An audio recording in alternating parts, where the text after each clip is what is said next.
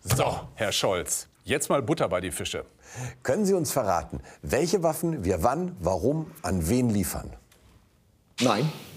Tja, Kommunikation in Kriegszeiten. Besonders wichtig, aber auch schwierig.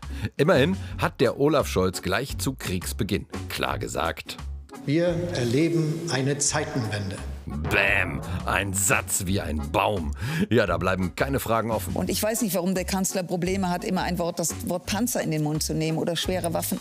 Weil Kommunikation im Krieg präzise sein muss. Scholz könnte Panzer oder schwere Waffen sagen, aber eigentlich geht es Geht es um erhebliche Waffen mit erheblicher Auswirkung? Waffen mit erheblicher Auswirkung. So lautet der übergeordnete Fachbegriff. Und wenn die Ukraine von uns Waffen mit erheblicher Auswirkung? haben will, dann wiegen wir die entsprechende Menge ab und liefern.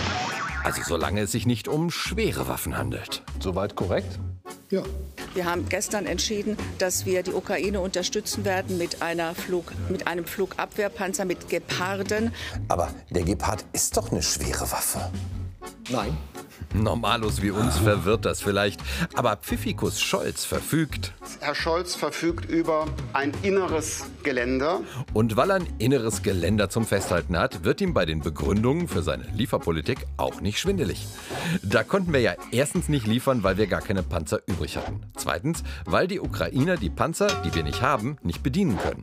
Drittens, wenn wir trotzdem liefern, wird der Putin sauer und es droht ein Atomkrieg. Weshalb wir viertens im Ringtausch die Panzer, die wir nicht haben, an Länder liefern, die dafür der Ukraine andere Panzer liefern. Ja, dann gibt es keinen Atomkrieg, weil wir mit diesem listigen Trick den Putin derart verwirren, dass wir fünftens den Gepard-Panzer direkt an die Ukraine liefern können. Ja, womit klar sein dürfte, der Scholz ist. womöglicherweise im falschen Moment am falschen Platz. Also echt jetzt. Die Sache mit den Waffen ist wirklich nicht einfach. Und der Scholz hat ja immerhin eine gute Rede gehalten. Und die Details können ja die anderen machen. Schließlich. gibt es nur einen Bundeskanzler und das bin ich. Der Bundeskanzler. Der mit der Richtlinienkompetenz? Ja. Uiuiuiui.